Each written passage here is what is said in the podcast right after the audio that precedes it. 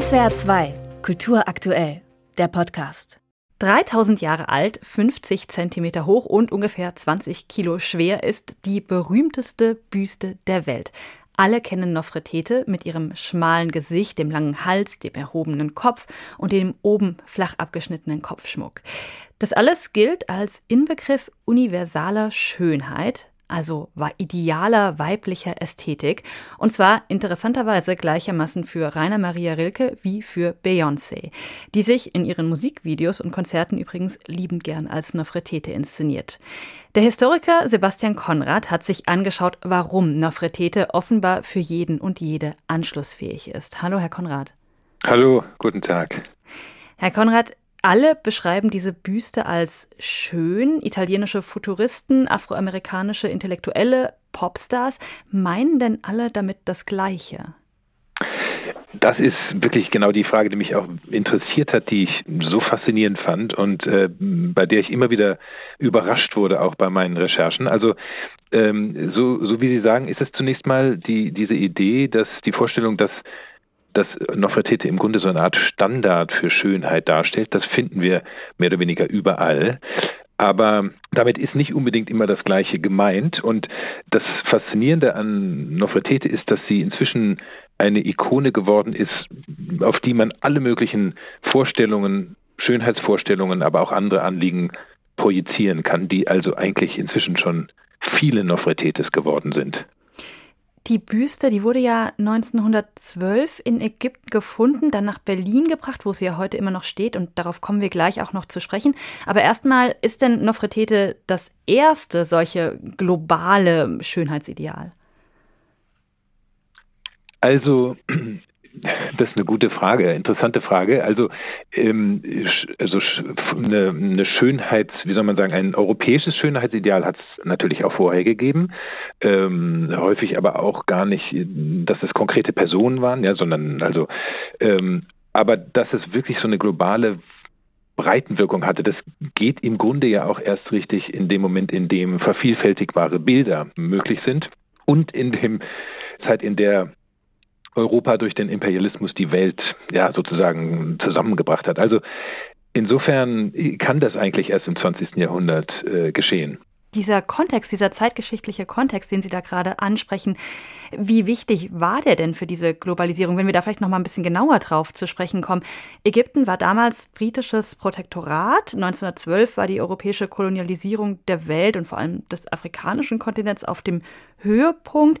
Ist der Kolonialismus die Grundbedingung für die globale Karriere von Nofretete? Also ähm, was die Historisierung angeht, ja, da muss man, würde ich sagen, zwei Sachen betonen. Also erstens mal, dass die bestimmte Art der Schönheit, die diese Büste verkörpert, ähm, passgenau zu dem Schönheitsideal in Europa und den USA der 20er Jahre passte. Ne? Also man kann äh, sagen, dass die Nofretete im Grunde eine ägyptische Antwort oder damals dachten die Berliner eine Berliner Antwort auf die auf die Greta Garbo ist im Grunde. Ne? Also das heißt, sie sie ist wirklich in diesem Zeitpunkt äh, hat sie eine besondere Resonanz äh, erfahren. Und das Zweite ist das, was Sie jetzt gerade ansprechen. Ja, die europäische Eroberung der Welt führt dann dazu, dass diese dass das europäische Standards auch sich weltweit verbreitet haben. Also diese beiden Dinge gehören unmittelbar zusammen. Und es ist dann erst nach und nach so, dass an anderen Orten auch ganz andere Vorstellungen mit Nofretete verbunden werden. Also erstmal musste sie sich verbreiten und dann konnte man sie mit, mit anderen Bedeutungen aufladen. Ja, schauen wir uns diese Bedeutungen mal an, denn je nachdem, wie man fragt, ist Nofretete ja immer eine andere, also ein Symbol des unabhängigen ägyptischen Staates, die Urmutter westlicher Kultur, eine Feministin oder eine explizit schwarze afrikanische Königin. Warum können denn offenbar alle an sie anknüpfen?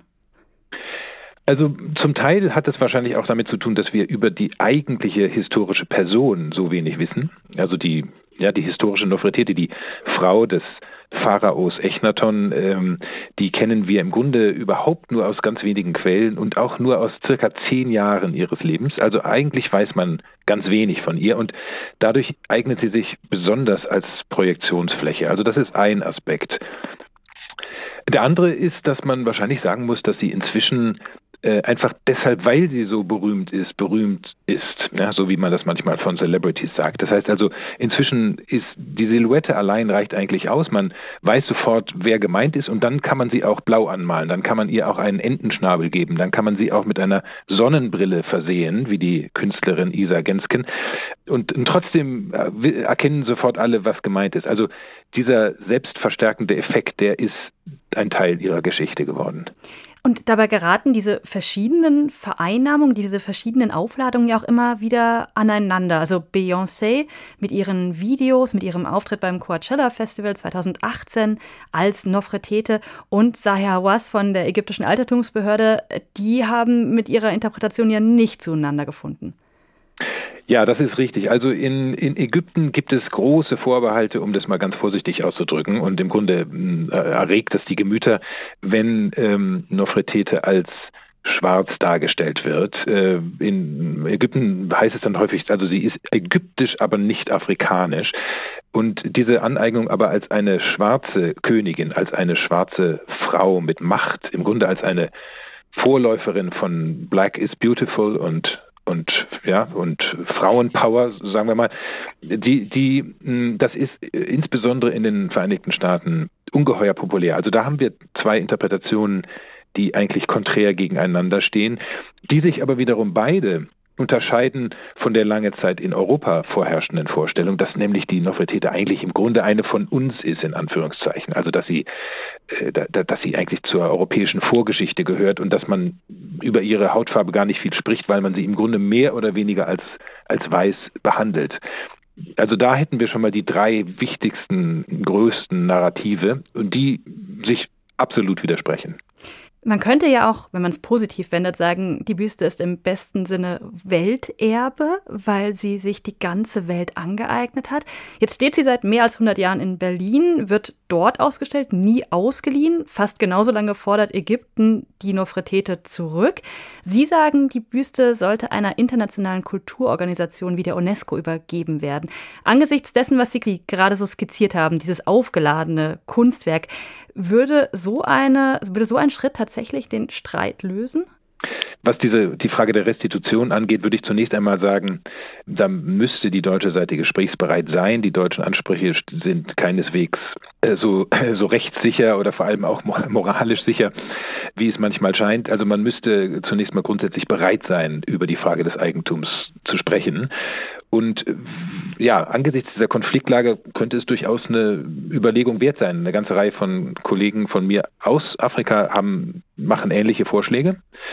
Ähm, und betonen eben, ja, dass der, dass der Zugang einfach für verschiedene Menschen möglich sein muss und die Tatsache, dass sie allein an einem Ort ist, zum Beispiel eben in Berlin, ein Hindernis darstellt. Der Streit, von dem Sie jetzt gerade sprechen, hm, der wird dadurch nicht gelöst werden. Also die Frage, wo die Büste physisch sein wird, in Berlin, in Kairo oder aber an einem ganz anderen Ort, das ist sozusagen eine Frage, aber die Deutung, wer sie eigentlich ist, wofür sie steht, das ist in gewisser Weise auf einem anderen Blatt und lässt sich auch gar nicht mehr so leicht kontrollieren. Also selbst wenn die ägyptische Regierung wieder die Hand auf die Büste hätte, sie tatsächlich in Kairo in dem neuen Museum dort stünde, würde man diese verschiedenen Aneignungen gar nicht mehr einfangen können. Die Königin, Nofretetes globale Karriere heißt das Buch von Sebastian Konrad, das heute erschienen ist.